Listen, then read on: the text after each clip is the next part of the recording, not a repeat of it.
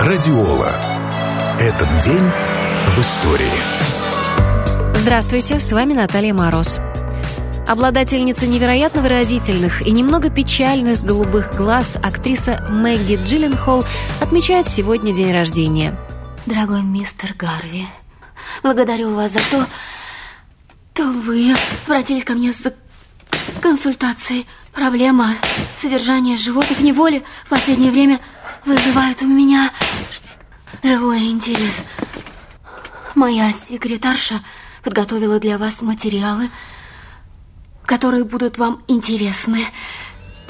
Ее отец Стивен Гилленхолл – известный кинорежиссер, мать Наоми Фонер – сценарист. Поэтому неудивительно, что и Мэгги, и ее младший брат Джейк с юных лет снимались в кино.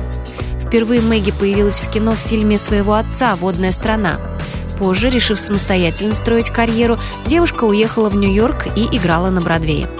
Первым крупным успехом начинающей актрисы стала роль в картине «Секретарша», которая принесла ей пять различных премий, включая «Золотой глобус» за лучшую женскую роль. Последующие годы Мэгги закрепила первоначальный успех отличными работами в таких картинах, как «Признание опасного ума», «Малышка Шерри», «Темный рыцарь», «Сумасшедшее сердце». Кстати, за последний фильм Джилленхол была номинирована на «Оскар». Радиола. Этот день в истории.